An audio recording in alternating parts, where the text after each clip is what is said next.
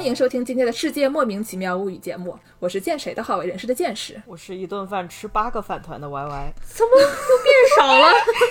特别 self conscious 有没有？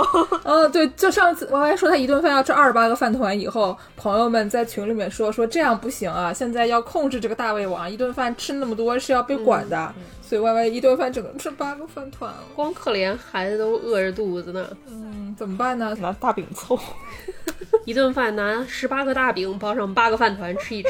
不是，哎，姚柱你还没介绍自己呢，你不是站在台上听相声的姚柱吗？怎么大家都不认识我了吗？大家好，我是站在台上听相声的姚柱啊。哎，这个金秋九月，丹桂飘香，在这个秋高气爽的日子里呀、秋风瑟瑟凉意起，咱们今天给大家聊个什么呢？螃蟹，采蘑菇的小姑娘嘿。嘿，对对对对，背着一个大箩筐，我唱的是米津玄师的著名歌曲 《Flamingo》，好像不是这一首，是什么来着？反正米津玄师有一首歌，副歌部分跟采蘑菇的小姑娘特别像，然后我听着听着就会唱岔，不能再听李特基老师了，我跟你说。我还没说完呢。秋花飘香送喜，清风清凉送福。我是网上找的中秋晚会串场词儿。哎呀，你不要串场了！你想，北京的秋天说是只有一个下午，嗯咱们这个芝加哥，我们这个明伯利亚的这个秋天啊，连一个下午都没有。Y Y 已经穿上了毛衣，躲在被子里瑟瑟发抖。明天就要出门挖车了。这上期的知识就很有用了呀。嗯，那咱们今天来给大家补充一些过时而无用的知识吧，过季而无用的知识，明年可以使用。给大家说说这个蘑菇。嗯，采蘑菇呢，在美国好像没有什么超市里啊买不到什么好吃的蘑菇，嗯。一般就是平菇啊，平菇我觉得都得去专门的超市买，一般超市里还不一定有平菇。金针菇，金针菇也得去什么韩超买，对对。你要上个白人超市也不一定有。白人超市就只有那个口蘑，对口蘑两种颜色的，一种白的，还有一种黑了吧唧的，嗯，还有一个 portobello，那玩意儿叫什么？就那特别大的牛排菇。哎，对，对，然后如果你去过什么韩国超市，还能买到什么鸡腿菇、嗯，金针菇、平菇、杏鲍菇。对，但是就是都是咱们，你要是在中国看见这些蘑菇，都觉得就是一些特别普通的蘑菇，就美国只能买到一些比较普通的蘑菇，啊，虽然还是很好吃的，嗯但是嗯还是有更好吃的蘑菇。嗯，你要想搞更好吃的蘑菇，该怎么搞呢？去哪儿搞呢？自己动手，所以呢，今天我们就请来了一位嘉宾朋友。啊，他非常擅长采蘑菇，嗯他在中国也采了蘑菇，在美国也采了蘑菇，嗯所以我们要让这位朋友来给我们介绍一下他采蘑菇的经历。先让他自我介绍一下吧。我是懵逼兮兮的妍妍，啊，今天我们请来的就是这个懵逼兮兮的妍妍。今天我们请来的嘉宾叫妍妍，是刚才他自称懵逼兮兮的妍妍，是一名服装业从业人士，也叫做社会主义纺织员儿。光荣的纺织女工啊，对对对对对对对，我们之前说过，咱们节目是一个这种连续剧一样的系列，为什么呢？因为今天我们请来的嘉宾妍妍是我们之前灌肠那期灌肠大佬的老婆啊，所以说听了这一期还没听上面灌肠那一期的朋友，赶紧回去补番。妍妍最近吃肠吃的多吗？呃，这个这这这个问题无可奉告。对，突然就糟糕了起来。对啊，嗯。呃，然后呢，我们妍妍因为是一个社会主义纺织员儿，她还专门跟我们说，可以帮我们做一个周边，让我们的听众朋友在微博上关注我们并转发，就可以有机会获得这个妍妍亲手制作的周边。对，请大家踊跃转发并关注。周边这个转发啊，大家知道中奖率一般都不是很高。在这里，我教给大家一个小撇步，怎么样提高自己的中奖率呢？特别科学，一点儿都不迷信。对，你就上咱们的这个小宇宙评论区啊，给我们这期节目评论，然后赞美蘑菇，然后就可以提高转发率。上次我们三个人发了一条微博，然后我们也说，哎呀，我们内部试一试这个转发抽奖吧。于是我们三个人都去小宇宙评论区评论了，然后三个人都抽上了奖，特别好使。对，因为只有三个人转发然后只有三种奖品，啊，对，而且就是赞美蘑菇嘛，你可以有各种各样的赞美的办法，对吧？你可以赞美超级玛丽里面的蘑菇，你可以赞美长得像蘑菇形状的伞，反正什么都行，只要跟蘑菇扯上关系就行了，那就赞美赞美，嗯，对吧？想象力越丰富越好。好吧，那我们现在就开始吧，讨论一下蘑菇是什么，捡什么蘑菇。来，嗯，嗯因为我是攀枝花人士，然后我们攀枝花是一个比较神奇的地方。就是对于攀枝花到底是归云南还是归四川这件事情啊，我们攀枝花内部就有争议。但是你要说捡菌儿和吃菌儿这件事情呢，绝对是跟云南人是无缝衔接的。这个菌儿讲的是蘑菇，嗯，不是我们平时的考卷儿，对吧？菌儿就是它有一些推文写是拼的那个拼音是劲儿，我觉得是不对的，它就是有一个混在。菌儿和劲儿之间的那个发音，反正我们都那么叫，因为只有平菇啊、金针菇啊这种人工养的才叫蘑菇，它不配叫菌儿，这个是实话。我操，不配叫菌儿可还行。嗯，嗯，就是我们的话，我个人在国内捡菌儿的经验，就是跟着我们家的人，就是在攀枝花和云南北部，我们都有捡。然后一般蘑菇的话，有一些蘑菇是可以有时固定的时间和地点，你知道这个地方有，你就可以一直捡的，比如说鸡枞。但是有一些是说不准的，就是下了雨之后要上山随机去遇到的。但是这种一般都是我们喊杂菌儿的东西，就是野山菌，不算那么值钱。就是值钱的蘑菇之外混在一起卖的，一般就是杂菌儿。嗯嗯，就是比如说比较尊贵一点的蘑菇，就是鸡枞的话啊，它其实是有一个比较特别的味道的。然后有一些人就是天生嗅觉比较发达的。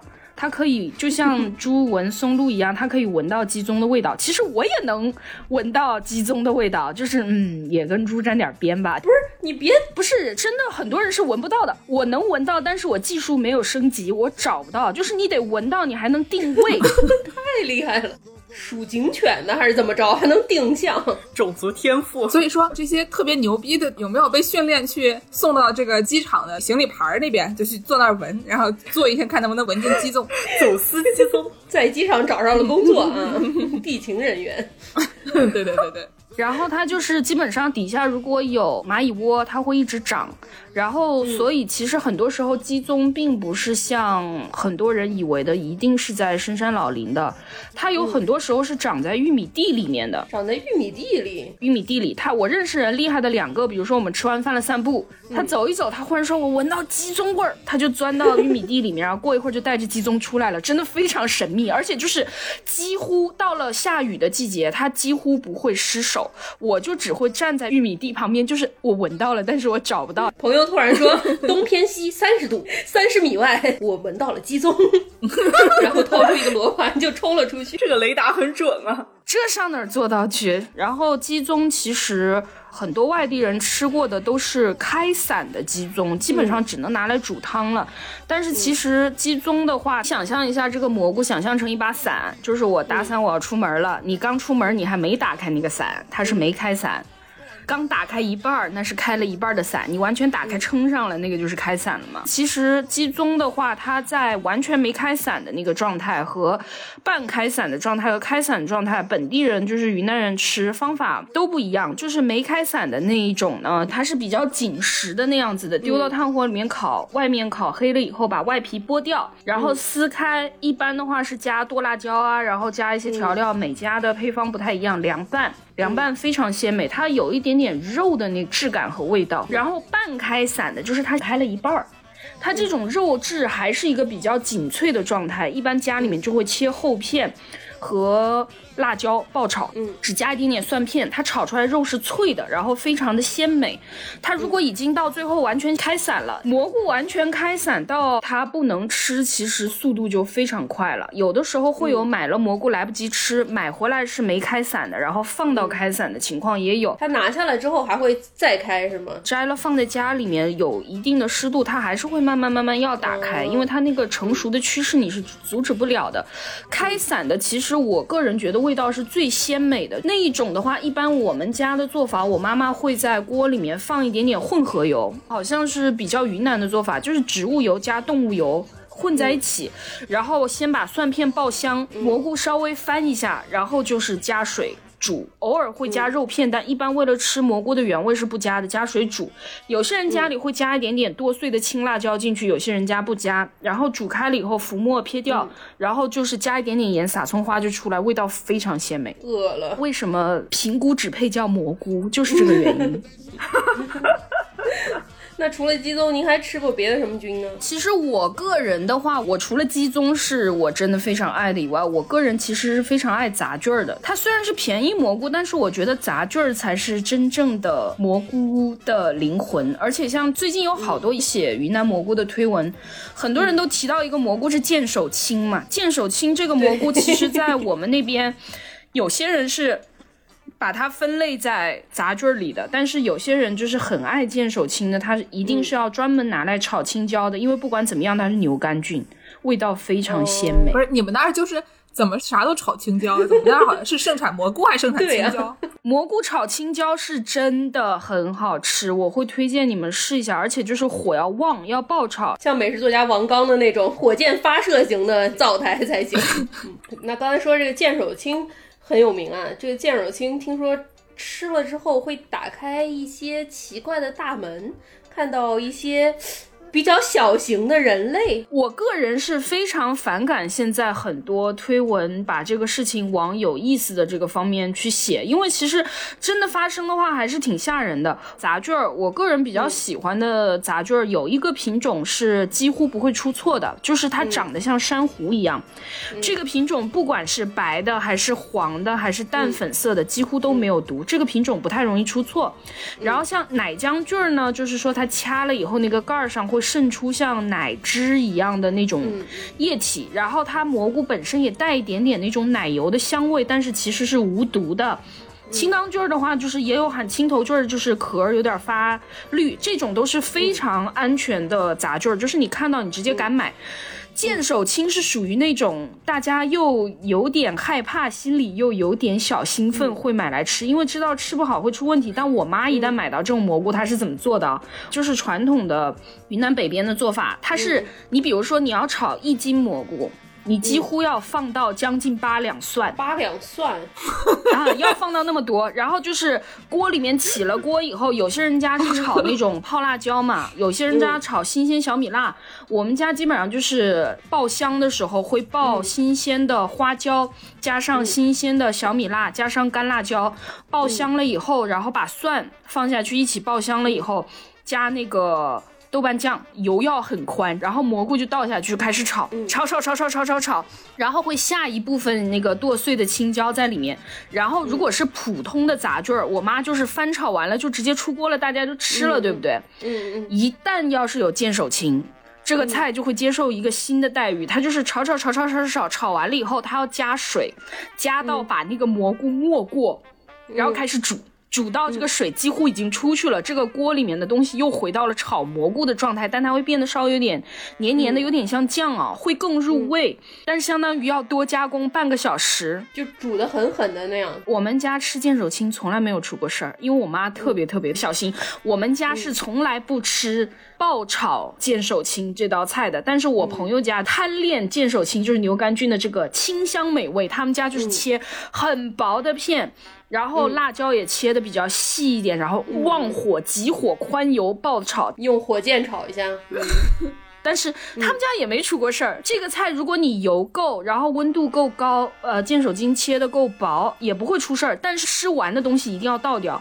你如果回头再加热，尤其是拿微波炉加热，十有八九你就要中毒。听他这形容啊，你说先放上一吨蒜，然后再放上一吨油，然后再咕嘟咕嘟倒上水煮一会儿。就要煮上个十天半个月的，这一听不知道他是在做蘑菇。哎，女巫的睫毛放了吗？兔子拿出来了吗？放了，放了，都放了。不仔细听，我以为这是在做我最喜欢吃的菜——小西天卤煮。放那么多蒜，剑手青。我说实话啊，我身边认识的人的致幻事件只有一例，就是我。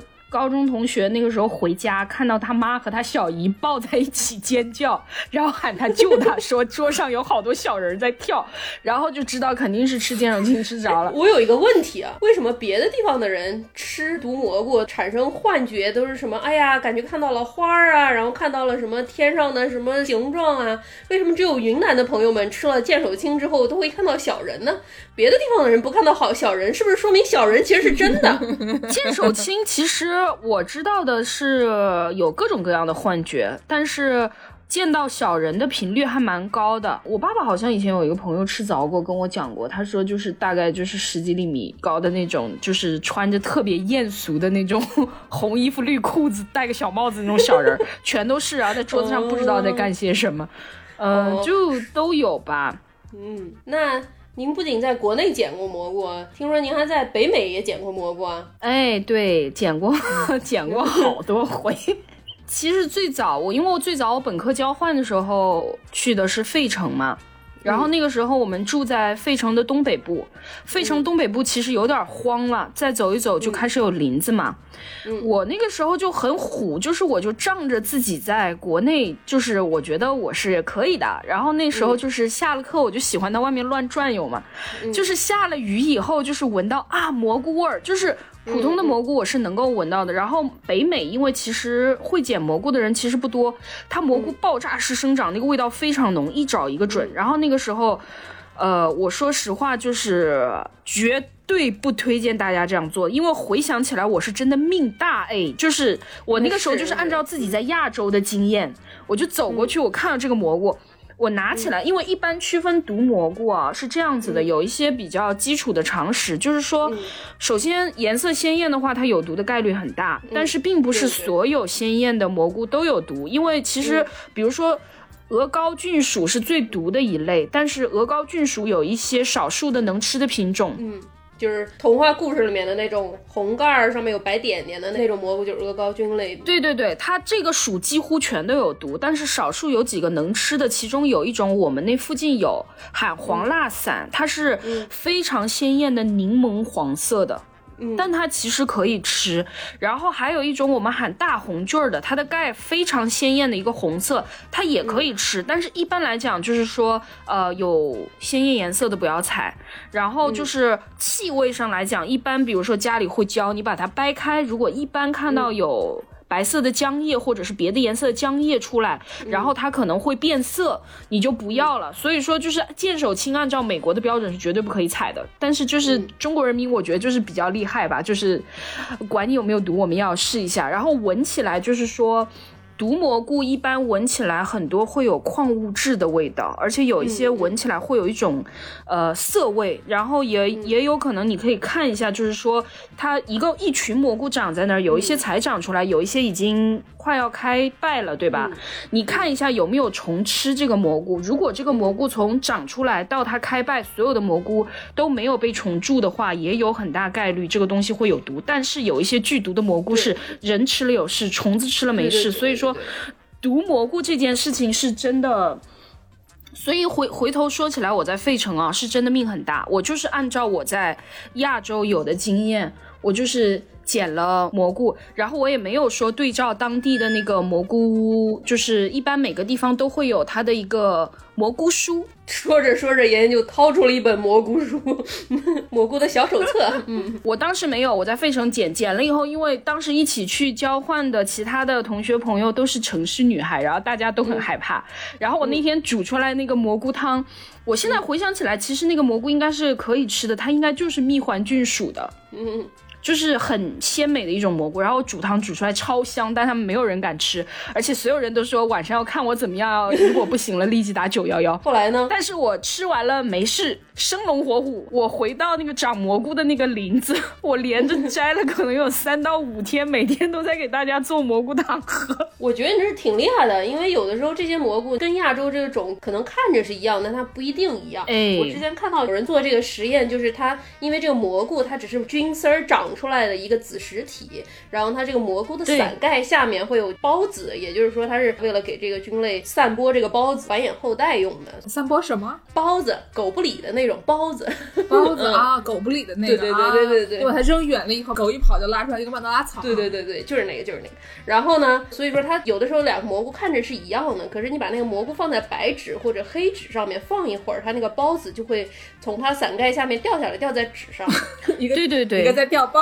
对对对，掉了很多很多包子。是的，是的，这个其实是最科学的方法。对，它叫蘑菇的指纹。所以说，我就看到他们把两个看起来是一模一样的蘑菇的盖子，然后都放在纸上，一个掉下来的包子就是白色的，一个掉下来的包子就是黑色的。但是你可能人你觉得它长得是一样，可是你是不一定能分辨出来它是不是同一种的。对，所以这个就要提到，后来我不是去罗德岛了嘛？然后在罗德岛的时候，那个时候我先生他有一天掏了两张票，他说我们去岛上捡蘑菇啊。那哦，你们俩都是四川人对吧？他一想攀枝花人，嗯，云南的，给他捡蘑菇。我就是喜欢蘑菇，所以他那个时候我们罗德岛有一个比较大的一个单独的岛叫 Prudence Island，然后上面它那个全美奥杜邦协会观鸟的那个奥杜邦协会，他们当时会组织这样的一个蘑菇课，然后它蘑菇课其实就是护林员，它是上半天是一个。课就是给你看幻灯片，然后会非常科学的给你讲蘑菇的知识，然后下半天就是实践，就是跟着护林员一起去捡蘑菇。那这样就会安全很多，对吧？非常安全。当时他带我去上这个蘑菇课的时候，我是真的就是非常开心，而且我学的非常认真，然后有点后怕，因为他上半天讲课的时候，就是他讲了有一个事情，就是真的事情，离现在可能有个五六年、六七年，就是那个时候有一户韩国人的家庭移居到应该不是麻省，就是罗德岛，反正就是那周边那一块，然后就是按照自己在亚洲捡蘑菇的经验，捡了蘑菇回家做了以后。全家一家五口死到只剩一个人，而且那个人好像有非常严重后遗症。哇，因为蘑菇的中毒其实分很多种，有肠胃型的，就是你会恶心、呕吐、腹泻；然后有急性的肝损害和肾衰竭的是最可怕的，这种一般就很难救回来了。就是精神型的这个中毒，大家都知道，就是幻觉嘛。然后还有溶血型的、恒温肌溶解型的，还有光过敏、皮炎型的。蘑菇中毒，我。自己中招过哪两种啊？我中招过胃肠炎型的，就是吃完了以后拉肚子，连着拉了很多天，这个是最轻微的中毒，这个我有遭过。然后还有一个就是光过敏型皮炎，这个我有过，就是就是你稍微晒一点太阳长皮疹，也非常难受。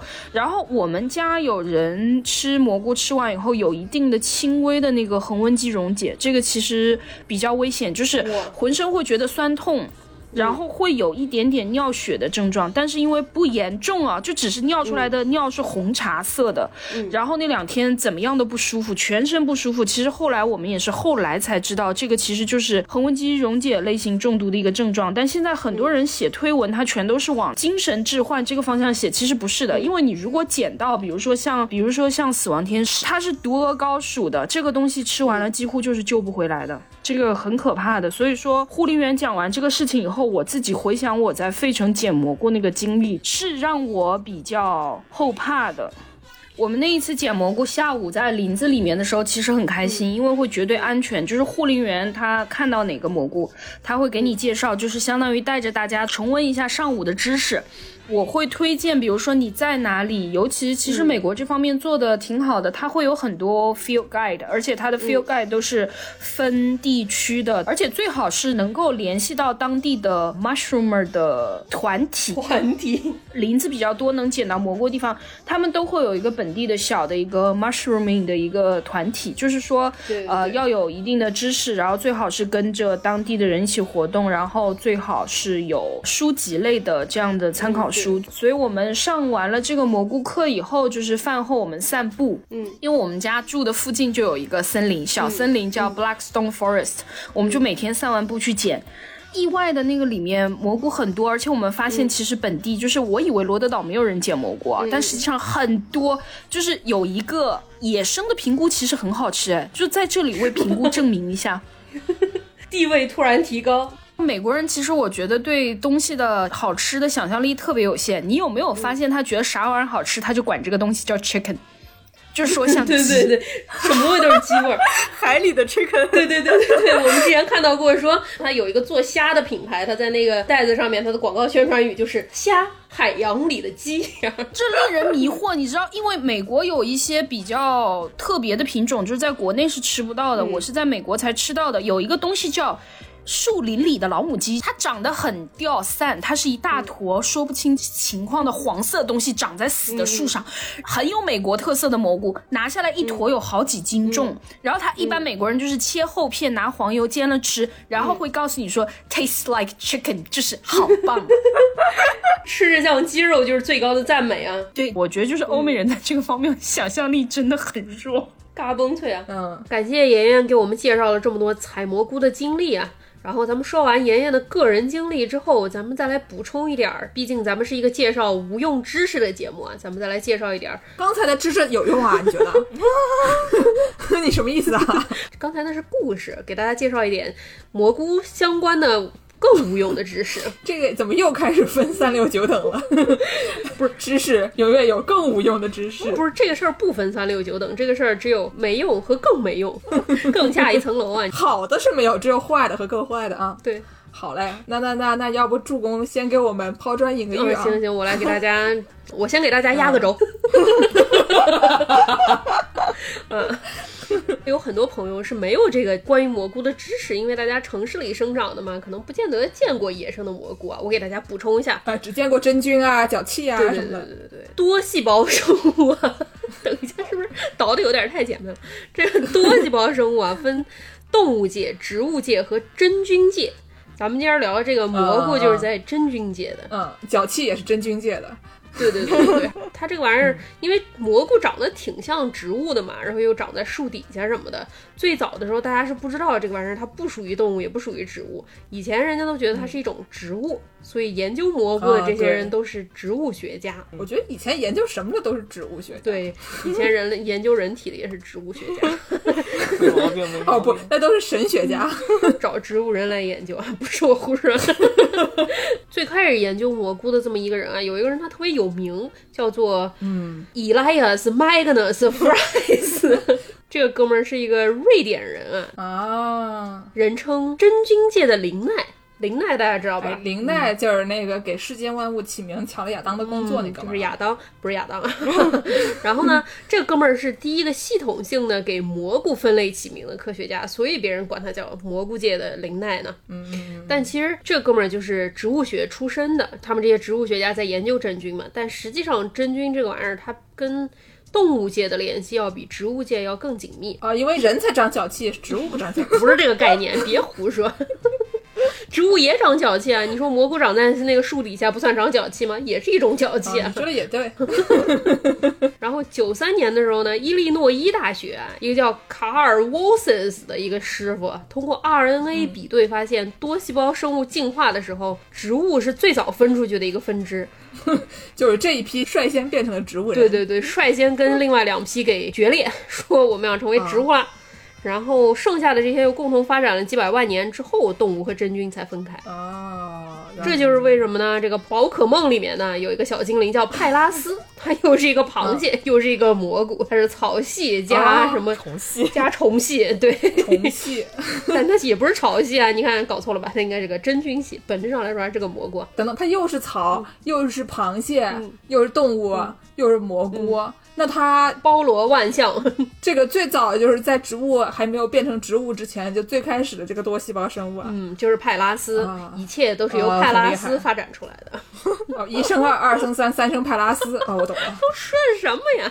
派拉斯进化了不也是一个蘑菇吗？哎，你还别说，派拉斯生万物，蘑菇就是万物这个事儿，我来给你说一说。这也能串下去啊？后来到了二十世纪以后。特别是战后，这个美国突然冒出来了很多对蘑菇很感兴趣的这种蘑菇学家，因为他们先磕上了蘑菇，发现蘑菇不错，毕竟那个时候嘛，吃上了蘑菇。啊，吃上了蘑菇，动词要正确，要暴露。然后呢，这些蘑菇学家虽然也有的是正经的科学家，像这个 Elias Magnus Fries 这种是正经科学家，有的人是正经科学家，但很多人都是发爱都靠电，不是发电都靠爱的，就是他们没有传统科学背景也能做研究。不是，但这个其实这个就是我们传说中的民科嘛，对对？对对对对，就像我们这些就是民科研究员，咱们能算民科研究员吗？咱们最多民俗研究员好吗？你说的对啊，然后它虽然算是民科吧，但是也有一些挺靠谱的实验，但是就有的不是那么靠谱。鱼龙混杂，对对对对对。然后呢，其中有一个人，这个哥们儿叫 Paul Stamets。Paul Stamets 这个哥们儿啊，我们叫他保罗吧。保罗他现在是美国最著名的这个蘑菇学学教，因为他们不靠谱的，有的东西弄得神神叨叨的，所以说我觉得也能管他们叫蘑菇神教哈。啊。应该说这个保罗这哥们儿就是蘑菇神教的教主啊。哎呦，这哥们儿会灌肠，嗯，那咱们问问妍妍。你问问妍妍，他认不认识？这个哥们儿做出了一些挺有贡献的研究的，比如说有在哪儿我忘记了，有一片儿是石油污染了土地，然后就有很多科学家尝试各种各样的方法来分解这个石油的污染，然后这个保罗就说我知道咱们这个蘑菇神教有办法。然后他就上那儿去种 蓝平菇，蓝平菇就是那个长出来稍微有点发青的那种平菇，还挺好吃的。好吃，因为蘑菇嘛，它可以分解一切不是？哎，什么呀？你你说那是王水？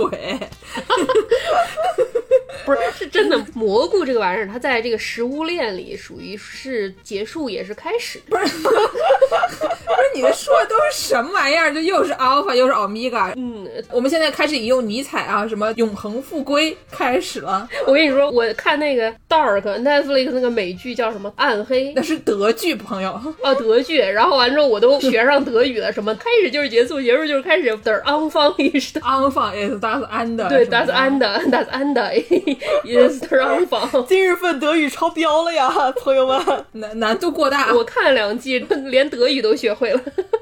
不管怎么说，蘑菇嘛，就是这个。the anfang is that and 不能说。蘑菇就是说，它可以分解一切动植物的尸体和废料，然后把它转化成养分，相当于是一个食物链最底层，但是它又提供了营养，孕育新生命。所以说，他就发现这个评估嘛，可以分解石油的污染，然后非常有效，然后并且转化成有营养的土地，然后让它长出新的东西啊。哦，所以就是说，石油就是打算安的，对对对然后长出来的蘑菇就是等安放啊。蘑菇把它转化成呢有营养的土壤，这个土壤就是得安放。朋友们，今日的德语学会了吗？今日东北腔德语学会了吗？我压根儿也不会说，我胡说的。然后呢？这个哥们儿就做的这个评估分解石油，听起来是挺好的一个研究项目吧，对吧？嗯嗯，改善环境啊什么的。但是这个哥们儿还有一些非常神神叨叨的东西。他说他怎么样成为这个蘑菇学家的呢？就说他从小啊，他有一个算是弱点吧，也不能说是残疾，就是他结巴。然后说他结巴的特别厉害，一句话都说不出来。我我觉得他肯定小时候听到别人结巴，然后就学学着学着就改不回来了。就是呢，他好像从小就结巴，所以就很内向，然后也很自卑。结果有一天他在野外吃了毒蘑菇，然后产生了幻觉。嗯，看见了小人跳舞。嗯，他不在云南吃的，可能看不见小人跳舞。然后恰巧那天他在野外正产生着幻觉呢，遭遇了一个暴风雨。然后完之后，他就抱着他旁边的一棵大树啊，他在大树上躲雨。躲雨的时候，什么电闪雷鸣，或者他的幻觉，然后他就开了天眼，他就号称啊，看到了宇宙的真谛。宇宙的奥秘，这个万物之源就是什么呢？就是蘑菇啊！刚才说什么来说？一生二，二生三，三生蘑菇啊！就是这个玩意儿 啊，又是打算安的，又是等让放，对对对对对。然后回家之后呢，这个哥们儿他结巴也好了，而且他就凭着他的这个中专学历，成为了。全美首屈一指的蘑菇学家，哎呦，厉害啊！这个吃蘑菇真了不起。你想女女巫吃了狼桃就变成了狼人，这个凡人吃了蘑菇就变成了蘑菇学家。蘑菇啊，好，嗯，好。而且他就出来就说啊，就说什么，我现在发现了，人之所以为人，就是因为大家会讲话嘛，对吧？咱们一个音频节目啊，对吧？嗨，怎么样发展出来这个语言能力呢？就是因为人猿吃了牛粪上长出来的这个牛粪菌，是一种很毒的一个致幻的蘑。蘑菇吃了之后，打通了任督二脉，不是刺激了什么大脑语言神经细胞进化，所以说人类才变成了人。行，好，就不是就这人怎么知道？就是以前人他吃的是牛粪上长出来的这个，他不是吃的牛，我不说了。就是对对，这玩意儿叫牛粪菌嘛，就是因为牛粪上长很多这个蘑菇，然后特别毒。然后就沾着这个牛粪就，嗯嗯，可以做一组对照实验，吃带牛粪的和不带牛粪的。对对对，然后还吃只吃牛粪，三个对对比组，然后比一比，然后发现最后发现只是牛粪让人会说话的。原来是一生二，二生三，三生牛粪。别胡吹了。好好好，然后呢，这个真菌呢，刚才说它什么打子昂放德尔安的，点儿昂放也是打子安的。德尔昂放也是打子兰德尔。我觉得真的就是要听我们节目会说德语的朋友们，可能已经被逼疯了，就是说这什么玩意儿啊？哎呦，我都是靠空耳的啊。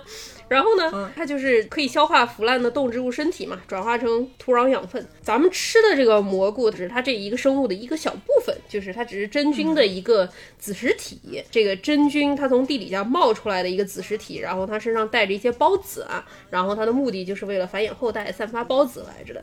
但是除了这个蘑菇这一部分本身之外，蘑菇的地下还有很多真菌的菌根啊、菌丝儿啊什么的。就可以想象一棵树，然后我们能看见的树的部分只是它的一部分，它底下还有一个很大的根的部分，然后这个根它们还会跟其他的植物的根纠缠在一起。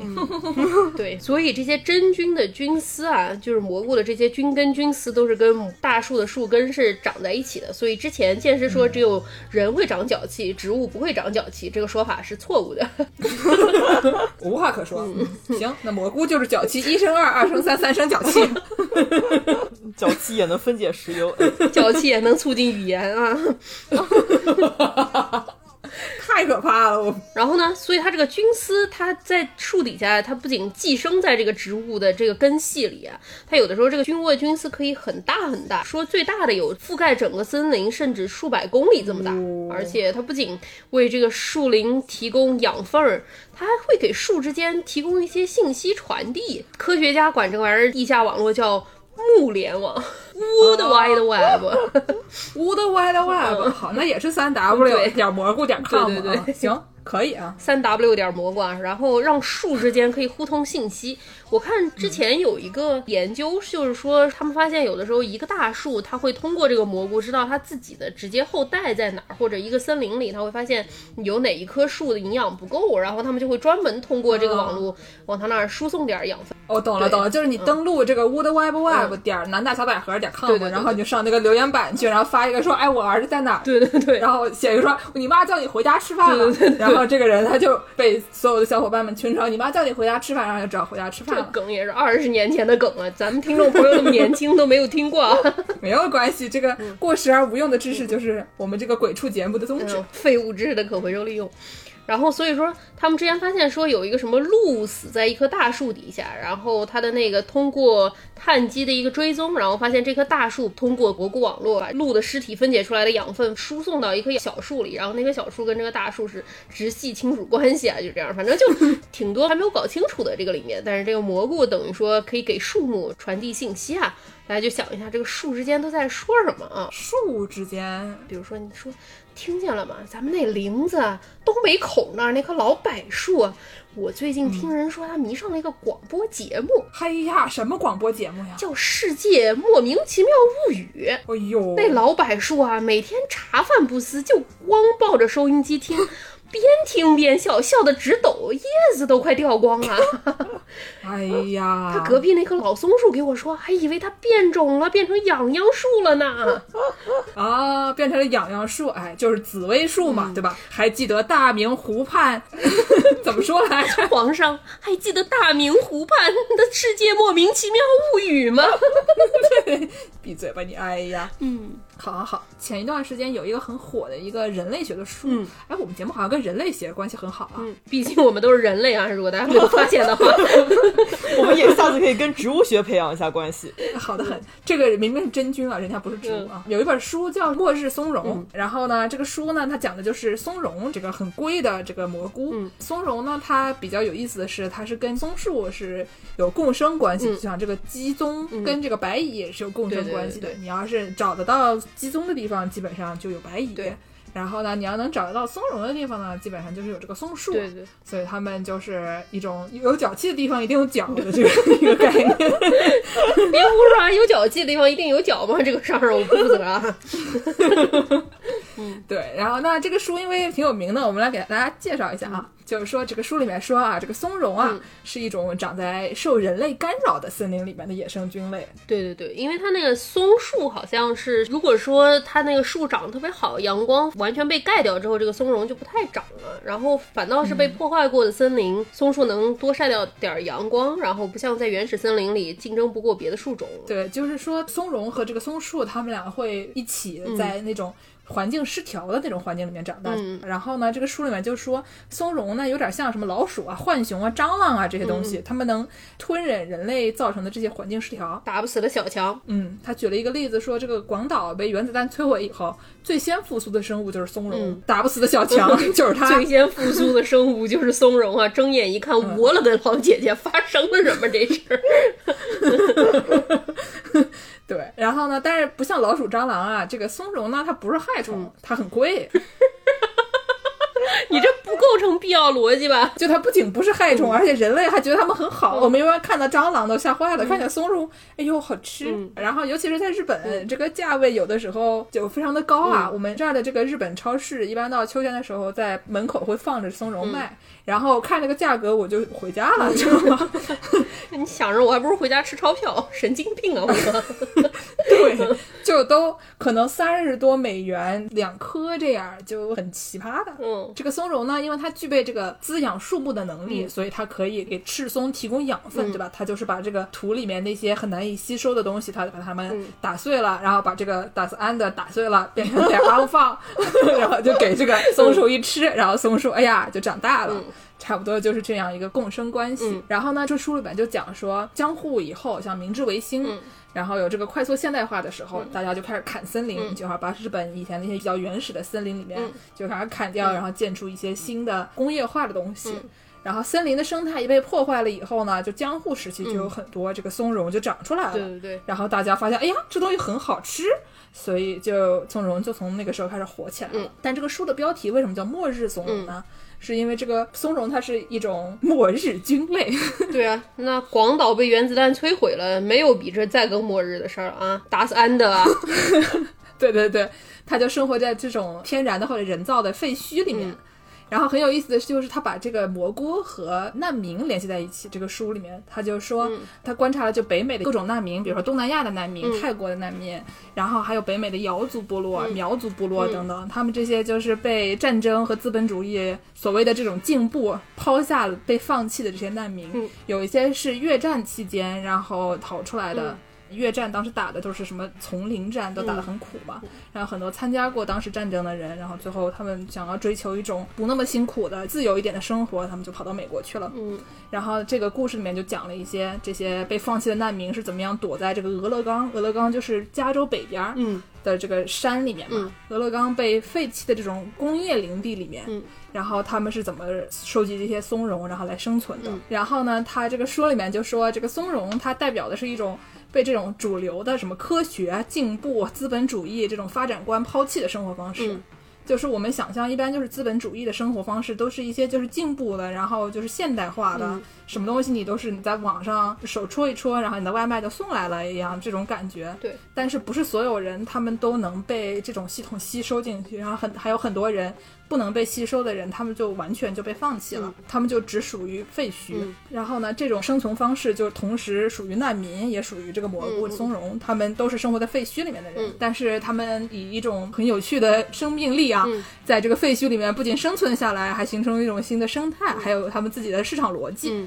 然后他就里面就是有一章讲这个开放票市场，说这个 open ticket market，说他们怎么样在里面讲价，是一种非常 performative，非常像表演一样的一种讲价。然后他就说到这个松茸的定义呢，在资本主义的语境下是几乎是没有意义的，它不能被这种宏观或者微观的经济学理解。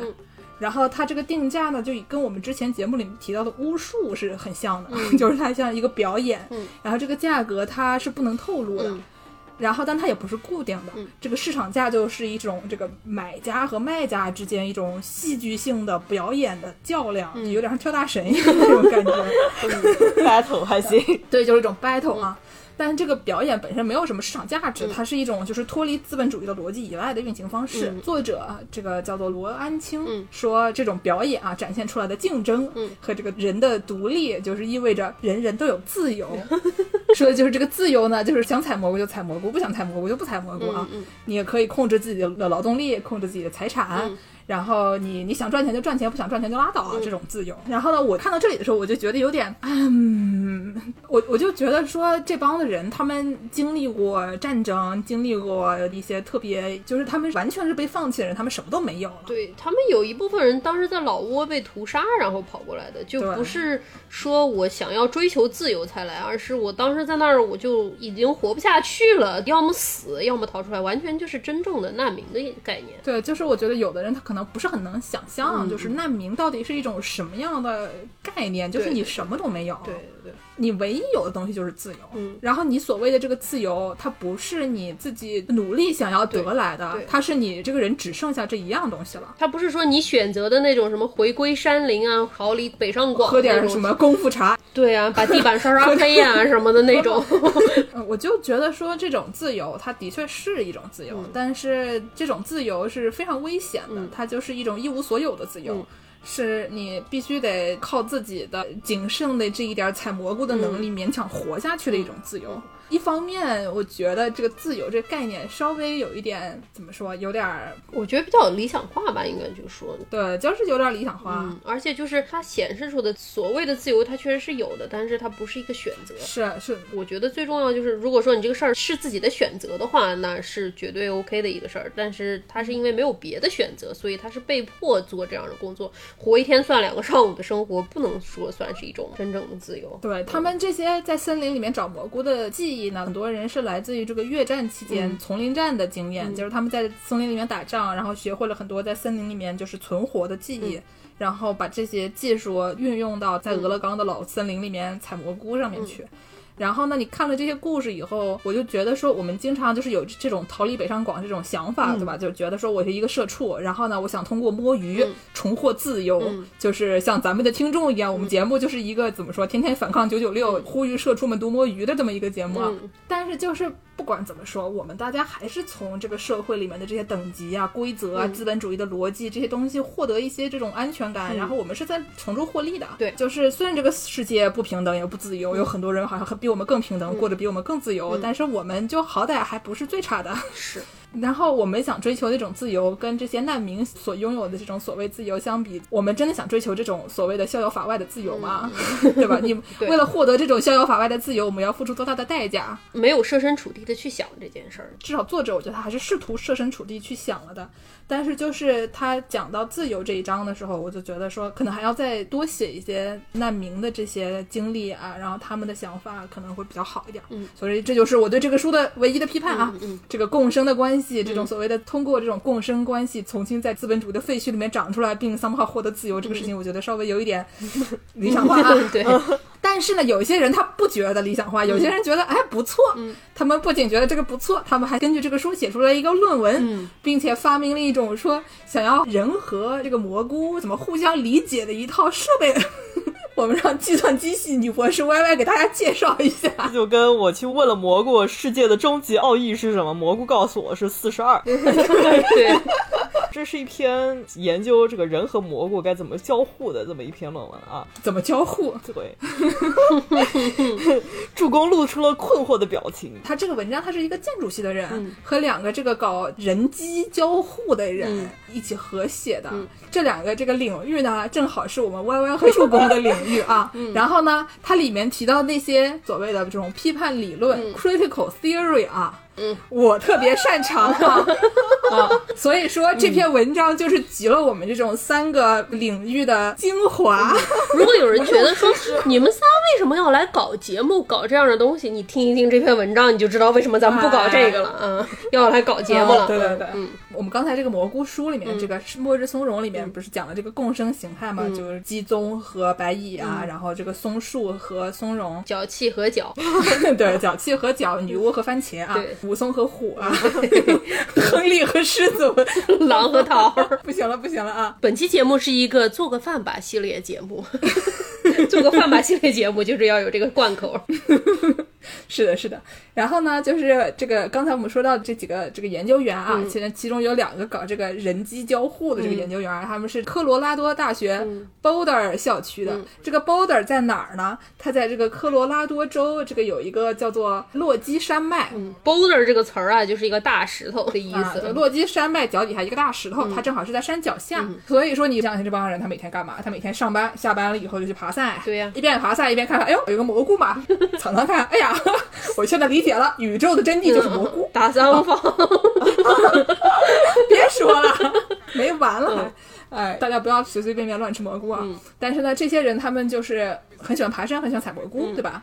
然后呢，他们又读到了这些书，这些批判理论，然后觉得说这种共生关系很有意思，所以呢，他们就想说，那我们也来搞一套设备，然后让人和蘑菇更好的互相理解啊。怎么互相理解呀？人和蘑菇，对，然后他呢就搞了一套设备，这个设备呢是为了让人更好的理解、欣赏、赞美其他的物种，跟其他的物种感同身受，对他们充满热情啊，等等等等等等你。们录吧，我走了，我脑壳疼。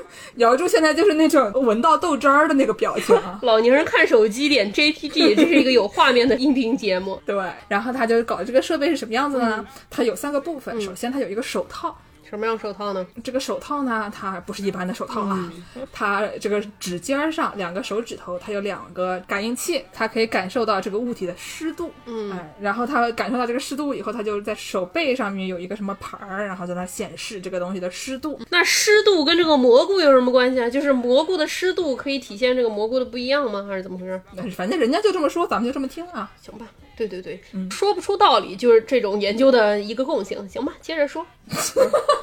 哎，然后呢，第二个部分就是你除了手套以外，你还要穿上一个防弹背心，不是真的用来防弹的背心，它是一个根据什么钓鱼的老头的背心设计的啊。很多口袋的那种，啊，对，它穿上以后呢，你靠近了蘑菇就会震动。它有什么？它怎么样知道你靠近了蘑菇呢？那这就是跟我们喜爱的这个跟石头有关的爬山游戏，这个《塞尔达传说》里面这个 iPad 是一个道理啊，就是你这个举个 iPad，然后你要先用之前的那个手套给这个蘑菇拍个照片儿，嗯，然后你把这个照片儿传到 iPad 里面，然后这个 iPad 就会在你接近这个蘑菇的时候就会滴滴滴滴滴滴滴，就是这个防弹背心，它得到这个蘑菇的信息，它比如说瑶柱穿了一个这个钓鱼背心，他走到那边一看，哎呀，这边有个蘑菇，然后他就拿出他的手套给他拍一个照，传到 iPad 上，然后呢，这个就传到云上了，然后这个云上呢，大家就知道这个蘑菇在哪里了，所以呢，剑士去的时候一走近，剑士的这防弹背心也开始滴滴滴滴滴，对，对吧？就是一种林克云的那种概念。这事儿也算合理吧，毕竟咱们之前说这个蘑菇它只是菌丝儿的一个子实体，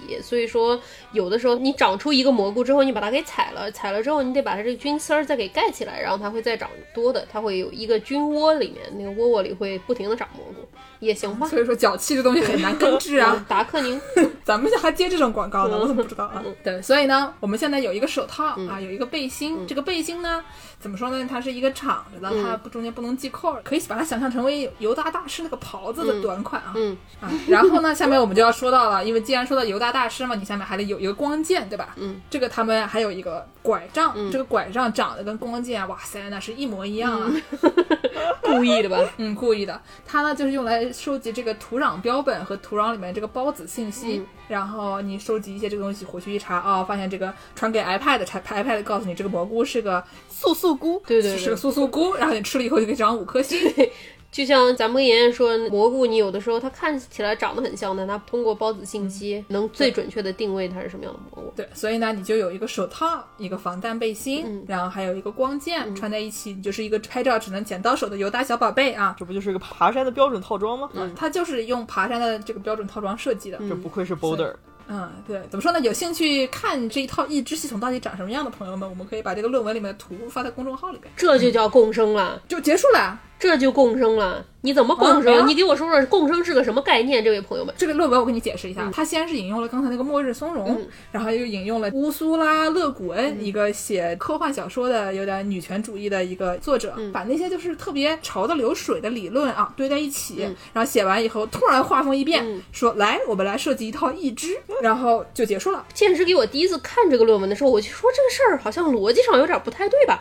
所谓的共生形态是这样的吗？你拿一手套去测一测它的湿度，你就能跟它共生了，你就能理解蘑菇了吗？是这么？你问过蘑菇了吗？蘑菇同意你这样跟它理解了吗？这东西感觉熟悉的套路、熟悉的配方啊，怎么回事？建筑系论文嘛？一看真是建筑系论文，啥都别说了。嗯，今天我们就不给助攻过多的吐槽机会了，以后我们专门出一期节目，就是专门让助攻吐槽就这些不太通的这些论文啊。逻辑上有一些瑕疵的论文，小小的瑕疵，嗯，对。回归到我们这个节目呢，毕竟还是一个做个饭吧的这个宗旨啊。啊，那蘑菇呢？那我们还是要讲，那我们给蘑菇带个货啊。嗯好，最近呢，有一家就是起源于纽约的这个著名汉堡连锁店啊，叫这个西克堡，在北京开了第一家门店什么。西克堡？什么叫西克堡？Shake Shack，哦，Shake Shack 啊，西克堡行。就你看这个西嘛，奶昔嘛，克嘛，Shack 嘛。就宝啊！北京开了一家门店啊，然后这个呢，我们也不知道好不好吃，毕竟我们也不知道它到国内用的是不是也是同样一套蘑菇啊。嗯，但是呢，这个里面西克堡呢有个招牌蘑菇叫蘑菇堡，然后是一个特别素食的一个概念啊，嗯，就是大家可以加点培根啊吃一吃啊。嗯 素食的概念，嗯对，这个蘑菇堡呢是用一个巨大的牛排菇制作而成，就是油炸了以后，然后夹在面包中间啊。哎呦，好吃哦！牛排菇不仅油炸，而且往里面塞特别多 cheese，那咬开那 cheese 都呜出来，哎呦，拉丝儿了，真的拉丝儿。嗯，因为它是油炸的方式，那就是一个很鲜嫩多汁的概念啊。嗯，那我们这个有机会的听众呢，就可以去店里买一个蘑菇堡，然后呢，它可能本身也不提供培根，那你就可以再买个肉汉堡搭配着吃啊。我给大家推荐一个吃法啊，你去点四个汉堡，先点一个蘑菇堡，再点一个肉汉堡，再点一个蘑菇加肉汉堡，再点一个肉加培根汉堡。然后呢，你把这个四个汉堡一口气儿全吃了，就能上韩国当演员去了。对，就能变成丁海寅了啊。对对对对，真的能吃。